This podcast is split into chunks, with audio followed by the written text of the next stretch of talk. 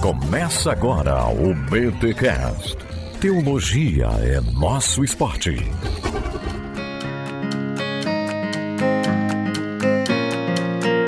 Muito bem, muito bem. Começa mais um BTcast nesta BT Week e o BTcast de número 479. Eu sou o Rodrigo e hoje vamos receber aqui a Ana e a Jacira para falarmos sobre feminilidade negra, o lugar da mulher dentro do discurso de feminilidade que nós vemos, lemos e ouvimos por aí. Galera, episódio sensacional. Valoriza porque a gente acordou bem cedo para gravar esse episódio. Aliás, uma marca dessa BT Week é que estamos gravando gravando alguns episódios bem cedo pela manhã, porque a galera aqui tem que sair, trabalhar, ralar. E, pô, obrigado demais. Já agradeço aqui, ó, de novo, aos meus amigos e amigas dessa BT Week que estão ralando para você ter esse conteúdo aí gratuitamente do seu feed. Lembrando que essa BT Week sobre Bíblia e racismo chega até vocês graças a Thomas Nelson Brasil, essa editora que é amiga e parceira do Bibotalk. Galera, deixa eu dizer para vocês novamente, Engajamento Cultural de Joshua e da Karen é um livro sensacional para você pensar questões contemporâneas e as diferentes perspectivas cristãs. Um ótimo livro para te introduzir, inclusive no tema do racismo, fé e trabalho, arte e cultura. Tem muitos temas envolvidos aqui neste livro. Não é um livro difícil de ler, é um livro bem bacana, é uma ótima introdução para você pensar aí as questões contemporâneas como política, criação e cuidado das criaturas, guerra, arte, trabalho e muitas outras outras coisas. É um livro sobre engajamento cultural, inclusive o tema está no título. Um curso intensivo sobre questões contemporâneas e as diferentes perspectivas cristãs. Vale a pena você dar uma atenção para esse livro, que inclusive ele é parecido com o livro O Cristão em uma Sociedade Não Cristã do John Stott. Livro esse que inclusive estamos utilizando no BTcast Plus. Um livro sensacional, galera. Ou seja, uma ótima porta de entrada para a cosmovisão cristã, por assim dizer uma ótima porta de entrada. A diferença desse engajamento cultural para o Stott é que no engajamento cultural nós temos vários autores e perspectivas. Nesse aqui é o John Stott dando seus preciosos pitacos sobre os mais variados temas do nosso mundo. E quero reforçar aqui também o livro do Dr. Martin Luther King Jr., Eu Tenho um Sonho, e tem o prefácio de Amanda Gorman, é da HarperCollins Brasil. Mas para quem não sabe, a HarperCollins Brasil é parceira da Thomas Nelson Brasil. Ambas aí estão debaixo do guarda-chuva da HarperCollins Christian Publisher. Então tem esse livro, gente, capa dura, é uma edição comemorativa do grande discurso do Martin Luther King. Eu tenho um sonho. Então capa dura, é uma versão bilíngue, então assim, você já treina o seu inglês inclusive, e é uma ótima tradução, tem uma pequena biografia, mas é um livro comemorativo aí do discurso Eu tenho um sonho. Discurso esse que marca a luta do Luther King Jr. contra a segregação racial. Inclusive, se você tá chegando nesse episódio por conta do tema, nesta BT Week a gente fez um episódio só sobre o Martin Luther King Jr., tá bom? Vai lá conferir, tá bem legal com o professor Igor e o professor Paulo Cruz. E tem essa edição aqui bem especial da HarperCollins Brasil. Ficou bem bonita mesmo, um ótimo presente aí para você. Lembrando, tá chegando o Dia da Consciência Negra, às vezes você pode presentear algum amigo com esse discurso tão emblemático. É isso, vamos então para esse episódio que está sensacional. A Ana e a Jacira dão uma aula e a gente tem muita coisa para aprender aqui e pensarmos juntos.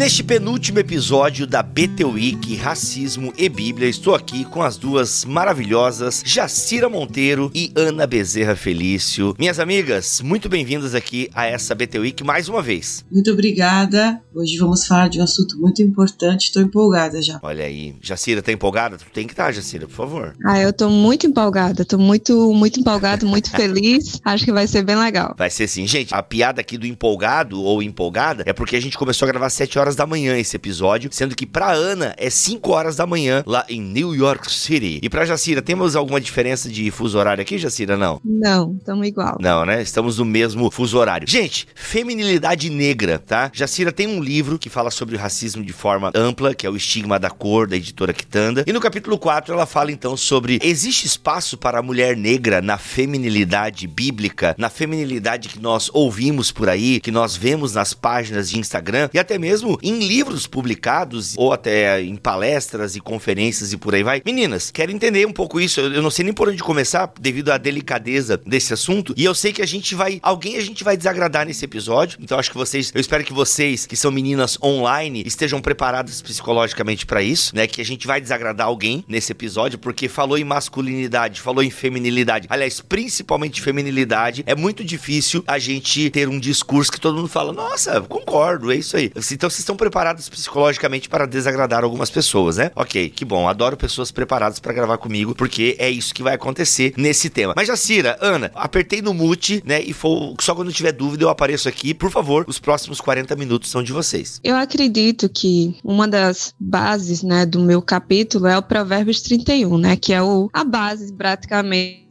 para se falar sobre feminilidade, em todos os grupos de feminilidade, em todas as reuniões sobre feminilidade, em todo o dia da mulher, quando se fala sobre feminilidade, se fala sobre Provérbios 31. Eu acredito que existe um problema muito grande que as pessoas não leem totalmente Provérbios 31, não veem totalmente o que é, quais são as características, quais são as qualidades da mulher virtuosa, a mulher lá do Provérbios 31. Eu acho que essa é uma das bases, uma das falhas para se excluir pessoas da feminilidade bíblica que a Bíblia não exclui. Eu sigo aí a, a linha mais reformada, minha teologia é um pouco mais reformada, e eu sempre caio nessa coisa de criação, queda, redenção, né? Então, com relação à feminilidade, eu acredito que a criação tem a ver com a doutrina do imago Dei, que Deus criou todas as coisas, aquela doutrina que a gente já sabe. A queda, na verdade, seria a feminilidade que eu chamo de feminilidade cultural. Existe uma feminilidade que é muito mais da cultura, que se coloca como bíblica, mas que na verdade ela não é bíblica. E aí ao longo do episódio a gente vai. Ah, tá, não. Eu já ia, eu já ia pedir para tu desenhar é, o que vocês querem chamar como feminilidade cultural, para ficar bem claro mesmo. Mas se ao longo do episódio vai rolar, vamos lá então, vamos pro,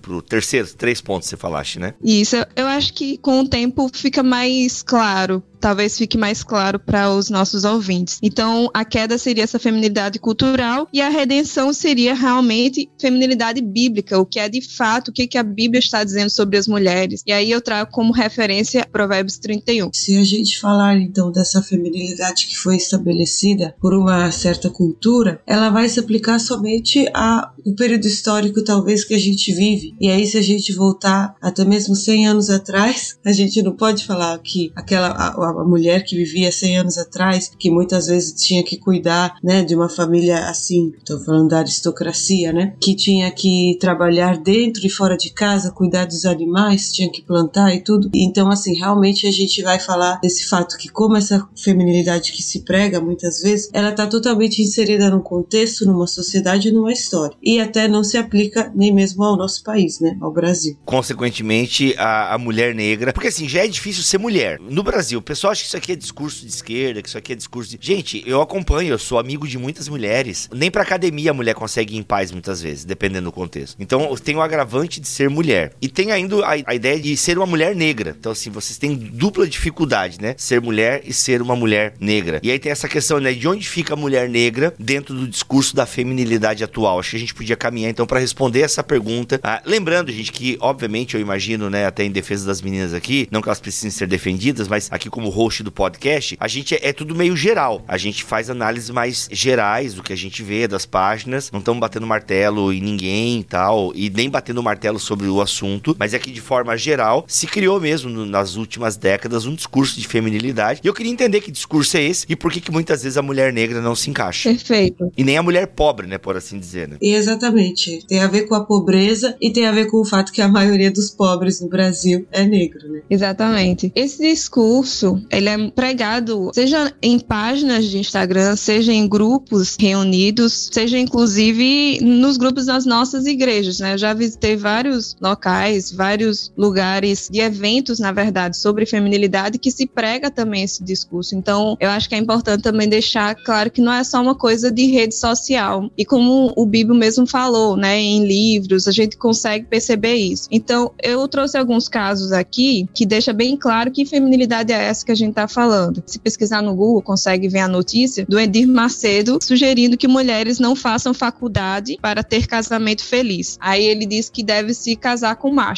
Ele fala isso na, numa pregação. E aí algumas pessoas vão malhar. Não, é Edir Macedo, ele é neopentecostal, não sei o que, a teologia é ruim. Mas também existem alguns pastores reformados, inclusive, alguns de vez em quando na internet ficam mostrando o vídeo de uma pessoa específica, não vou citar nomes, não só esse pastor, mas também outros pastores da linha reformada, tem livros sobre grandes teólogos reformados se envolvendo em coisas como esses, dizendo aí, por exemplo, que a mulher ela tem que ser intelectualmente preguiçosa, não deve estudar muito para poder conseguir um, um casamento, não pode olhar fora do lar, tem que ficar sempre dentro de casa, que é errado que biblicamente que uma mulher trabalhe fora de casa. E existe essa, esse discurso, né, de que a mulher ela deve simplesmente existir para fornecer conforto, dar comida, sexo e vida familiar feliz. Então, basicamente, é essa a ideia, né, de que a mulher ela foi criada para o um matrimônio, para a maternidade e ela deve ser fraca e se limitar a isso. E aí, esse é um problema que eu tenho, porque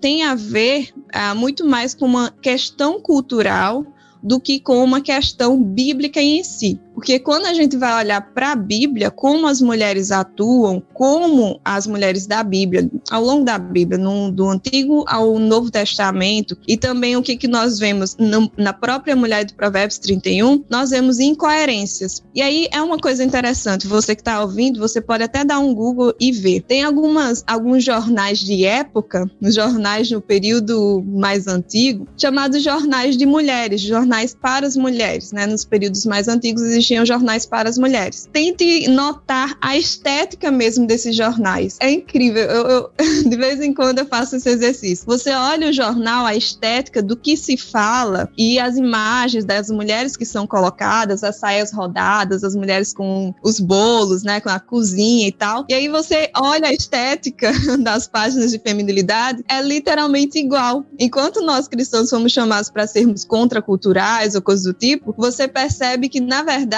essa feminilidade que é pregada é muito mais do que algo foi construído pela cultura, de uma época específica, de um período específico. Essa feminilidade vai surgir diretamente da época vitoriana, é aí no Reino Unido do século XIX. Vai ser também construída a partir de uma visão do American Way of Life, do estilo de vida americano. Isso aí é que acontece mais ou menos depois do período da guerra, em que a, a, as mulheres tinham que ficar dentro de casa e os homens iam para a guerra guerra, elas tinham que se responsabilizar. E a ideia aqui era simplesmente falar realmente da domesticidade, porque a mulher ela tinha que ficar dentro de casa cuidando dos seus filhos, a da educação familiar, enquanto o homem ia para guerra. Mas aí esse é o meu problema. Como é que a gente pega algo de um período específico, de uma realidade específica, de pessoas específicas e aplica a um Brasil de 2022 com uma realidade outra, com uma questão econômica outra, financeira e que simplesmente não se alinha e a gente coloca a ideia de que é bíblica quando não é. E aí a gente entra também na questão que também se fala muito, né, no Brasil especificamente, que é a questão da solidão da mulher negra, né,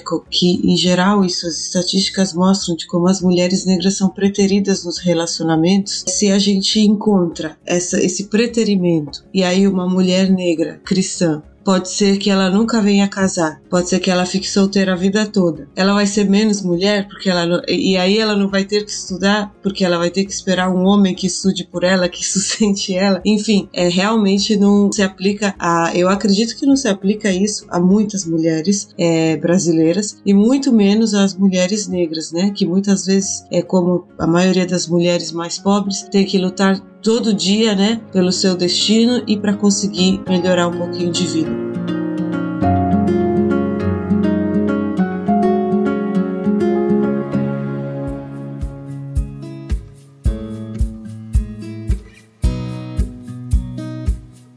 Tem uma série de questões econômicas, né, que a gente não tem como fazer uma análise completa aqui, mas, por exemplo, a questão de, de educação, educação pública, ter onde deixar os filhos e tal, a gente sabe que é, pesa muito sobre a mulher, e a mulher pobre, né, essa responsabilidade. Né? Muitas mulheres, é, mães solteiras, né, por conta que o, o marido que era para estar ali no lar e, e tá junto, pegando junto, não tá, né, simplesmente some. Então tem uma série de questões. E é por isso que esse modelo de feminilidade da mulher doméstica, assim, vamos, é, eu vou falar agora como homem branco privilegiado aqui, né? E aí vocês me corrigem, por favor. É legal é, a mulher, se ela quiser ficar em casa, cuidar dos filhos, fazer homeschooling, que seja, cuidar da casa, que é um baita trabalho, né? Cuidar de uma casa é um trabalho homérico. Isso é uma coisa legal? Eu penso que sim, né? Eu falando aqui do privilégio de homem branco, né? Tipo assim, se a mulher deseja isso, se é um combinado, né? O famoso combinado não sai caro, é uma coisa bacana. De fato, você está presente, você fica mais presente com os filhos, você tem mais tempo, enfim, você, a, o marido então vai, vai trabalhar e, a, e chega, a mulher tá ali preparando. Aquela bem é propaganda doriana, sabe? E aí tem a janta e tal. É uma realidade que milhares de pessoas conseguem viver. E tudo bem, eu acho que vocês não têm um, um, um eu imagino, né, pelo pouco que eu conheço de vocês, que tudo bem se você consegue viver isso. Eu acho que pra galera entender, e talvez você não esteja tão antenado nesse universo, o problema é que essa imagem do homem que sai para trabalhar e da mulher que fica trabalhando em casa, né, com a sua saia midi, com a sua batedeira uh, e fazendo bolo, entendeu? E ainda depois que as crianças dormem, ela tira aquela saia midi, ela tá com a mega lingerie pronta para fazer aventura sexual sexuais com seu marido, vocês não são contra isso, né? O problema é você pegar esse modelo e, ó, gente, é isso que a Bíblia ensina, né? E é por isso que a Jacira fala do, né, do Provérbios 31, porque não, não casa com Provérbios 31. Exatamente, esse que é o problema, pegar isso e colocar como se fosse bíblico e também, como você disse, tem pessoas que conseguem viver esse modelo justamente pela condição de vida que tem, pelo combinado, pela, pelo desejo que a mulher também expressa, fala, não, vou ficar em casa e tudo mais. Só que quando a gente vive num país em que ganhar 3 mil reais, uma casa, né? Uma casa que ganha 3 mil reais por mês, tá bem? Tipo, esse, esse é o Brasil, né? Uhum. Tá tipo assim, entre os 10% da população, porque esse é o Brasil. Quer dizer que o resto da população ganha muito menos. E o resto da população, que é muita gente, gente, é muita gente. Uhum. Não tem como viver essa condição. Sim, exato. Eu acho que é um mundo ideal, e eu deixo isso muito claro no, no capítulo, logo no início. No mundo ideal, talvez a mulher, talvez o homem, ele, ele trabalhe e ganhe um valor, um salário que dê para sustentar toda a família. Mas em um mundo quebrado, em um mundo de pecado, não é assim que as coisas acontecem. E esse é o, é o problema de colocar um ideal que nem todas as pessoas possam seguir. Então, as pessoas colocam aí um peso espiritual de como se a mulher estivesse em pecado. Ah, muitas mulheres se questionam pelo fato de estar trabalhando fora se elas estão pecando, quando a Bíblia não está dizendo isso. Então, esse peso espiritual é algo que é sim errado e eu acho que é importante a gente deixar isso claro para que as pessoas elas entendam que não estão pecando, simplesmente não tem como, né? Existe um, uma questão, uma realidade muito específica. Que no Brasil nós temos abandono parental, onde a mulher se torna chefe do lar, especialmente nas periferias, nas mulheres mais pobres, né? Ah, existe questão de viuvez, e se a mulher ficar viúva, como, como funciona? Como é que ela, ela vai deixar de ser bíblica só porque ela ficou viúva? Aliás, hoje a Cira, aguenta aí, desculpa te cortar, mas é que eu já vivenciei de perto isso, pelo menos uns quatro casos, da viuvez e do abandono do marido, né? Tipo divórcio. E aí a mulher foi a vida inteira do lar. E, gente, pelo amor de Deus, não tô, sabe? A gente não tá diminuindo a mulher que é do lar, tá? Mas a dica que eu daria, eu não sei se as minhas amigas concordam, é: se você quer ser do lar, combinaram, vocês. Lá em casa, lá em casa a gente combinou. A Xanda tá se dedicando full time à casa e até, e principalmente ao Caléu, né? Que tem uma condição especial. Então, assim, é beleza. Mas se eu morrer ou eu me separar da Xanda, que Deus o livre, Deixa eu até isolar aqui na madeira, afinal eu sou de Sagitário. É, é, assim, se eu me separar ou eu morrer, a Xanda tem uma profissão. Ela consegue voltar pro mercado de trabalho e se virar nos 30. Então, assim, e, e, eu já vi muitas mulheres que se dedicaram ao lar e a única coisa que elas sabiam fazer é cuidar de um lar. Aí não tem mais o provedor, né, para usar essa linguagem. Ok, como é que eu. Ah, eu, tenho, eu vou limpar o lar dos outros, então, né? Então eu vou me tornar uma diarista, uma mensalista, enfim, porque era o que a mulher é, sabia fazer. Então esse discurso da feminilidade que veio muito forte na última década, eu acho ele perigoso perigoso pro mundo que a gente vive. Eu acho ele perigoso, porque tem muita menina que, ah, então vou fazer um curso de culinária, vou fazer aqui um curso disso e vou ser uma grande dolar. Beleza, faça. Mas não esqueça de ter também uma profissão aí, porque o, o maridão pode vir a faltar. Isso aí, isso aí. E mulheres, isso implica, né, que mulheres elas têm que ser mãe e pai, né? A gente tem realidade de vários, vários filhos que foram criados simplesmente pela mãe e a mãe teve que ser mãe e pai. Essa é a realidade do Brasil. Então, tem que fazer um, um, um discurso que seja condizente com a realidade,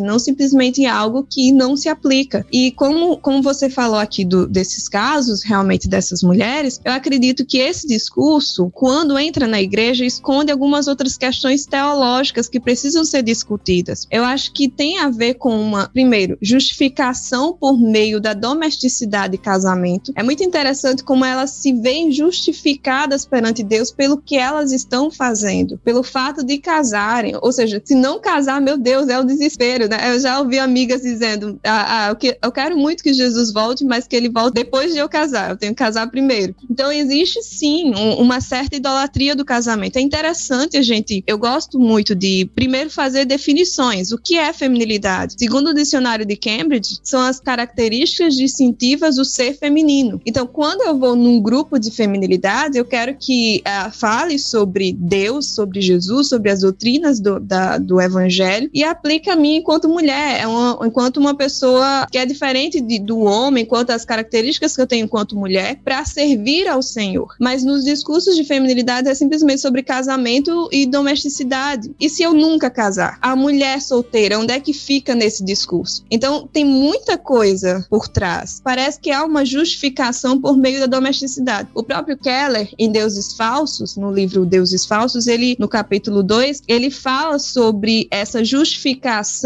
essa idolatria do casamento, quando ele fala sobre Lia, que tentava se justificar parecia tentar se justificar a si mesmo, né? A partir do amor que ele que ela buscava de Jacó, né? Ela procurava encontrar a sua identidade a partir do amor de Jacó. O Keller diz isso. E aí é bem interessante que muitas das vezes parece que esse discurso retroalimenta essa justificação por meio do casamento. Eu acho também que existe um discurso de justificação por meio da docilidade, né? Então a mulher ela precisa ser fraca. E aí é que eu que eu acho que vale a pena dar uma olhada muito bem no que nas características distintivas da mulher de Provérbios 31, porque a Bíblia fala, primeiro, que ela é confiável, traz características da, de qualidade, ela é confiável, versículo 11, ela trabalha, versículo 13, mostra que ela trabalha, então, quando começam essas discussões, seja na internet ou seja nesses grupos de feminilidade, tipo, ah, mulher pode trabalhar, mulher, mulher pode trabalhar fora de casa, é muito sem sentido, segundo a realidade que a gente está vendo aqui. E a gente está falando de um período bíblico onde as mulheres de fato eram sustentadas pelos seus maridos, mas mesmo assim ela estava trabalhando. E a gente vê vários relatos bíblicos de muitas, mulheres também trabalhando. Ela dá mantimento à sua casa, ela cuida do seu lar, versículo 15, vai deixar isso muito claro. Ela compra, ela, versículo 16, ela tem força, versículo 17, ou seja, quando vai falar sobre essa questão da docilidade, de que a mulher precisa ser fraca, não é raro ver textos, pregações das pessoas falando a mulher ela precisa ser fraca. Quando a gente vê, são mulheres fortes, na Bíblia. São mulheres, eu não vou usar a expressão empoderada porque é uma expressão politizada, mas são mulheres fortes, são mulheres que, que vão lá e fazem as coisas que são necessárias. Ela ajuda necessitados, versículo 20, ela tem uma preocupação com as pessoas necessitadas, ela tem uma preocupação com as pessoas que estão em vulnerabilidade. Inclusive, antes de falar das características distintivas da mulher de Provérbios 31, no iníciozinho do capítulo 31, se fala sobre o rei também, e diz que esse rei, ele com equidade, ele observa as condições dos pobres, ele não deixa as pessoas que passam necessidade ao léu. O que é interessante, né, para nós enquanto cristãos, as boas obras que nós devemos praticar. Essa mulher ela vende, versículo 24, ela é sábia e bondosa. Por último, versículo 28 e versículos 31, eles dizem, sábio fala, né, que essa mulher ela é louvada. E ela é louvada não porque ela é boa ou coisa do tipo, não, ela não é louvada pelas boas obras obras que ela faz, mas ela é louvada porque ela teme ao Senhor. Então, qual é a característica distintiva e principal da mulher enquanto cristã? É temer ao Senhor. Uma boa cristã, ela vai ser uma boa mulher. Ela vai ser uma, uma mulher em suas características específicas aí de feminilidade, uma boa mulher. Eu acho que é importante ressaltar isso e mostrar que as características da feminilidade vão muito além do que essas caixinhas que muitas das vezes são colocadas. Que aí isso nos coloca, né, diante da compreensão de que a referência, seja para o homem, seja para a mulher, é o próprio Cristo, né? É a gente ser como Cristo, eu sendo mulher, eu sendo casada, eu sendo solteira, eu sendo uma dona de casa, eu sendo uma profissional no, no, meu trabalho. E eu acredito que esse parâmetro de Cristo, né, ele pode realmente nos guiar. E muitas vezes, quando a gente coloca essas outras coisas culturais, aí eu acho que a gente pode fazer até a, a prova dos nove. Eu posso me perguntar, mas Jesus seria assim? Jesus, o que, que ele fez? E aí eu acho que eu posso também ver como eu posso ser como mulher e desenvolver essa mulher que serve, né, que, que tá lá em Provérbios.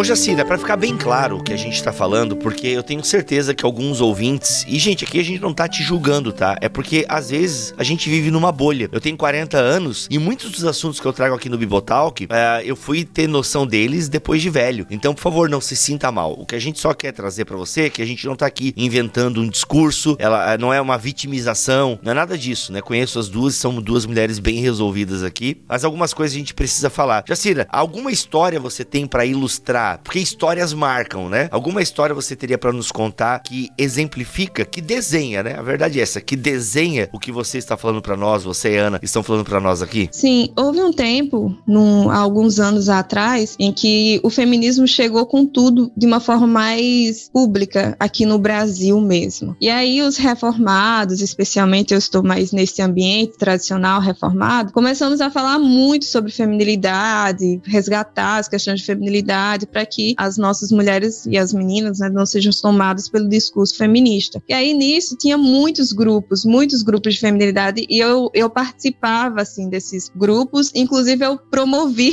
alguns encontros também, fiz grupos sobre essa questão. Na minha igreja a gente teve alguns problemas de algumas meninas que viraram feministas, viraram lésbicas inclusive, saíram da igreja, a gente teve um problemão. Inclusive a primeira participação que eu tive em livros foi um livro da minha igreja tinha 17 anos quando escrevi sobre essa questão do feminismo e feminilidade, em que eu fiz algumas críticas ao feminismo, porque era algo que realmente estava crescendo muito na nossa igreja e tal. Então, nessa época, estava muito enfervilhado essa, essa questão. E eu participei do encontro em que uma das uma, a palestrante, ela é conhecida no Brasil todo, e no final, quando eu fui conversar com ela, ela disse assim: Nossa, não imaginava alguém como você da sua cor, tipo, nesse evento. E era uma palestra no seminário cristão dos seminários principais aqui do Nordeste. Então, foi algo que me assustou. E foi nessa época, foi nesse momento que ligou um start para mim do tipo, puxa, tem alguma coisa errada.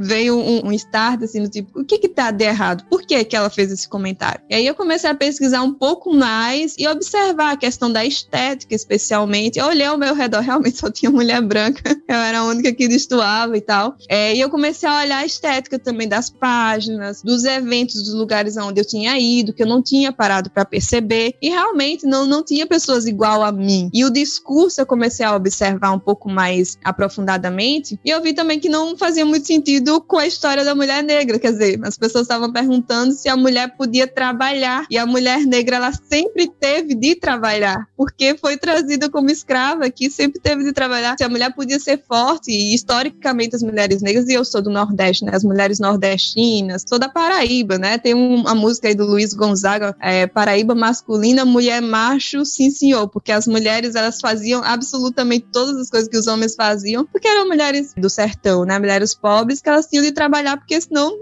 os filhos não iam comer. Então, eu comecei a observar os discursos, comecei a observar a estética, comecei a observar as coisas e percebi que, de fato, fazia sentido. É, era errado o que ela falou, é errado o que ela falou, né? Mas é, fazia sentido de acordo com como as coisas funcionavam. Foi aí que eu comecei a, a observar mesmo na Bíblia o que, que a Bíblia fala sobre feminilidade e o que, que ela não fala, o que, que é cultural, que foi imputado para a Bíblia como se fosse bíblico. É, e nesse sentido, galera, tem o livro da Beth Barr, que a gente até tem podcast aqui, Construção da Feminilidade Bíblica, acho que esse é o nome, a da Thomas Nelson Brasil, sensacional. Então, traz muito esses pontos históricos que a Jacira e a Ana colocaram aqui. E tem também uma entrevista maravilhosa que nós fizemos com a Christine Dumé, que tá o Vitor Fontana, a Bruna Santini e o Léo, entrevistando a autora do livro Jesus e John Wayne, também lançado aqui pela Thomas Nelson Brasil. O link para essa entrevista tá aqui também na descrição deste BTcast. Tanto o podcast sobre o livro da Beth Barr, como a entrevista com a Christine Dumé, você encontra aqui na descrição deste podcast dessa BT Week em bibotalk.com. Ana, pra gente finalizar aqui, gente, só pra vocês saberem, é que eu queria falar muito mais com as meninas aqui, mas é que elas têm compromisso às 8 horas da manhã e eu quero aproveitar então, Ana, em 5 minutos uma história que para ti representa um pouco e coroa isso tudo que a gente está falando. Perfeito. Então, tem uma história maravilhosa que se eu não soubesse que é real, eu diria isso aí é filme, isso aí é ficção, né?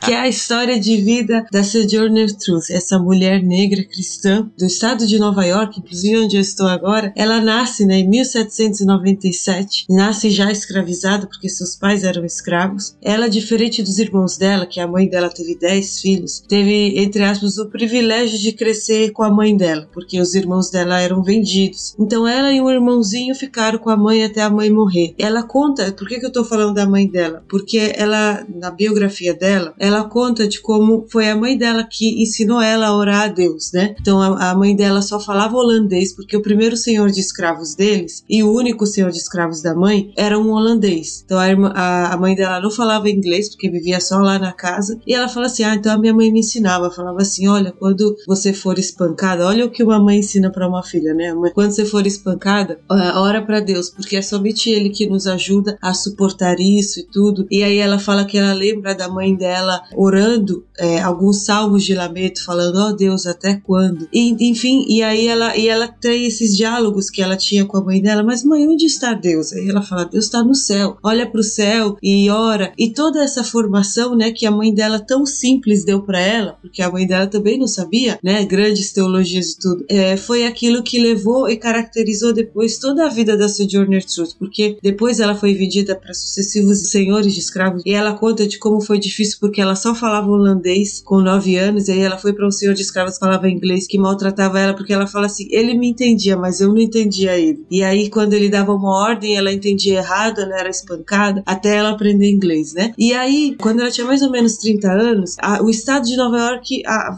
a, abole a escravidão mesmo, né? Que no norte a escravidão foi abolida bem antes que no sul. E ela se torna uma mulher livre e aí ela começa a trabalhar em casa de família, limpar a casa, ela começa a frequentar uma igreja e nisso ela escreve o livro dela e ela também começa a ser uma pregadora ambulante. E ela também é uma abolicionista. Ela é, como a escravidão não é, não, ainda não era abolida em todos os Estados Unidos, é, ela é uma ativista a favor da abolição e uma mulher extremamente forte que tem todas essas memórias, esses relatos, né? Por isso que a gente sabe tanto da vida dela, que ela chegou a sobreviver, né? Enquanto tantos morreram, ela viveu para ser liberta e aí contar tudo isso e como ela sempre faz referência a Deus em tudo que ela coloca na, na, nos discursos dela. E também sobre ser mulher porque era diferente ser um escravo homem e uma escrava mulher que era muitas vezes abusada que não podia viver a sua maternidade. A própria Sojourner Truth teve cinco filhos e não teve como crescer esses filhos. Então ela nem sabia onde eles estavam. Então todos esses sofrimentos de uma mulher que não consegue viver a sua maternidade ama seus filhos uma mulher que como a Jacira disse tem que trabalhar desde sempre, não é essa questão. E nesse período, como é final de 1700, 1800, e estava também nascendo os discursos feministas da primeira onda nos Estados Unidos, é, ela chega com isso, ela fala assim: é, vocês falam que o homem tem que tratar a gente, a mulher com delicadeza. Eu não sou tratada com delicadeza, eu nunca fui tratada com delicadeza. Não sou eu uma mulher, é um discurso muito forte dela que ficou muito famoso, inclusive, que ela, que ela faz várias vezes essa pergunta. Eu não sou uma mulher, eu sempre tive que trabalhar trabalhar. E eu continuo, e eu sou uma mulher, ela fica perguntando isso. E eu só eu quero só terminar, eu vou ler para vocês verem só o quanto Deus era muito importante na vida dessa mulher e como vocês podem encontrar livros que têm a biografia dela, tem um em português, porque é muito lindo. E aí tem, tem um relato, né, em que outro abolicionista estava falando, que era o Frederick Douglass, que no caso ele já foi um ex-escravizado que se libertou sozinho, ele brigou até o sangue com o próprio senhor e foi embora, fugiu. Então, outra história. Mas na mesma época ele depois tornou um ativista é, do abolicionismo e tudo. E, e esses, essas pessoas, elas estavam todas no contexto cristão porque todo mundo foi formado como cristão. E aí ela estava assistindo a um discurso de Frederick Douglass e ele estava falando e ela conta que ele estava falando cheio de raiva, dizendo que não havia nenhuma esperança pelos negros, que os negros não podiam esperar nenhum nada dos brancos, que eles tinham que lutar pelas próprias mãos e tudo mais. E ela fala que ele estava cheio de ira e tudo mais. E aí ela sentada, né, na plateia, na primeira fileira, ela fala assim: "Frederick, por acaso o seu Deus está morto?" Porque ela vê que o Frederick no discurso dela tá tirando a esperança de Deus e tá colocando a esperança assim numa força, numa luta, numa... e assim, né? E, e eu só coloquei assim esse contexto, não dizendo que um tá certo, o outro tá errado, mas dizendo como Deus permeia todo o discurso e a ética abolicionistas desses ex-escravizados. Aí um lê de um jeito, outro lê de outro jeito, como o evangelho e a, e a relação deles com Deus foi tão importante para eles se entenderem como pessoas livres, né? E também para Sijurder ela entender a dignidade dela como mulher, porque ninguém dava essa dignidade para ela. E ela e ela encontrava isso realmente, ela fala muito de Deus em relação a esse ser mulher dela.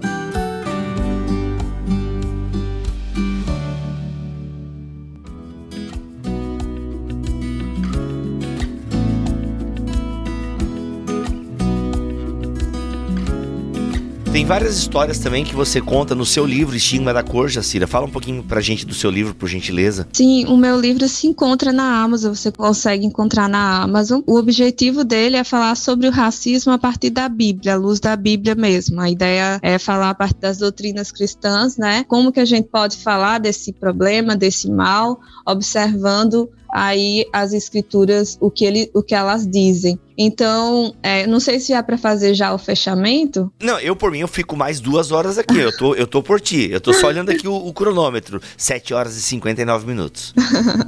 eu quero que você. Mas eu, eu quero mais. Se, se Jacira conseguir cancelar o compromisso, eu tô dentro aqui. Ó, a Ana já, tá, já acordou de madrugada, né? Pra orar e se preparar pro podcast. Então.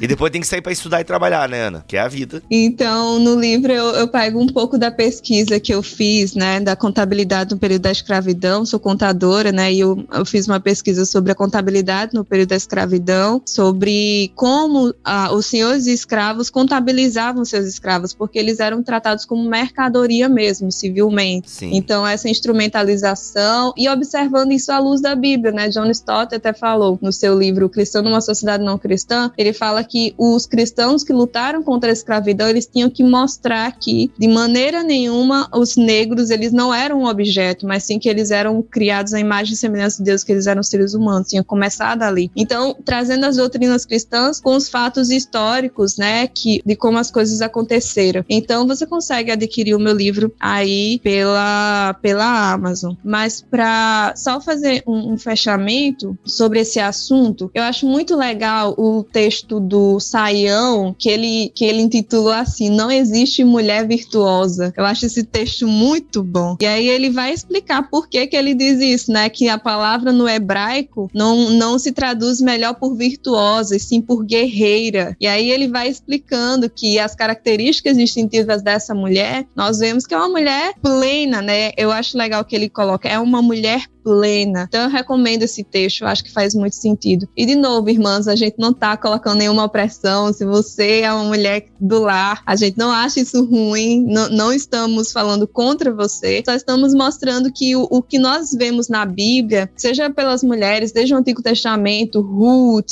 seja a Rebeca sendo pastora, seja Maria Madalena lá estudando com Cristo, seja as mulheres que estavam lá a, aos pés de Jesus estudando, né? Porque Jesus Jesus era um rabino, era um mestre, né? Enfim, seja o que a gente vê em todas as escrituras, é, não, não tem essa caixinha que muitas das vezes limita nas vezes, as, às vezes as mulheres. Então, nosso recado aqui é mais do tipo, não limitem as mulheres e não coloca palavras que Deus não coloca na Bíblia, para colocar aí uma, uma opressão espiritual, mais ou menos, né, do que a gente vê. E eu gostaria de concluir dizendo é, que o papel da esposa é algo específico e isso é diferente do papel da mulher, que é algo amplo. Opa! Olha aí, olha aí. Pô, tu solta essa agora no final, Jacira. no Tendo final, que sair do episódio. Ir embora. Segu Ana, a Jacira vai. Você deixa as porque... pessoas com os nós aqui na cabeça. Exato.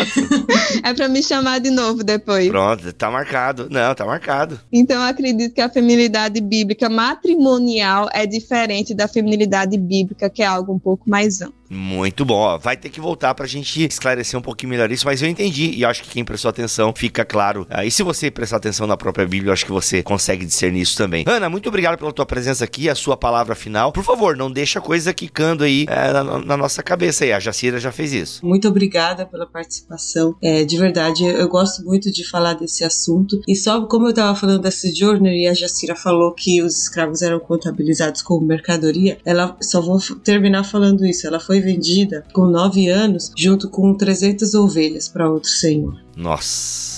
Gente, essa BTV que tá chegando ao fim, esse é o penúltimo episódio, mas amanhã a galera volta, Ana, Jacira, Léo e Igor, para falarmos aí sobre racismos e o racismo brasileiro, enfim, tem mais um episódio muito importante para pensarmos esse tema. Os links dos livros que falamos aqui estão na descrição deste podcast. Obrigado, Jacira, obrigado, Ana, e até amanhã, e a gente continua e termina esse tema e essa BT Week tão especial.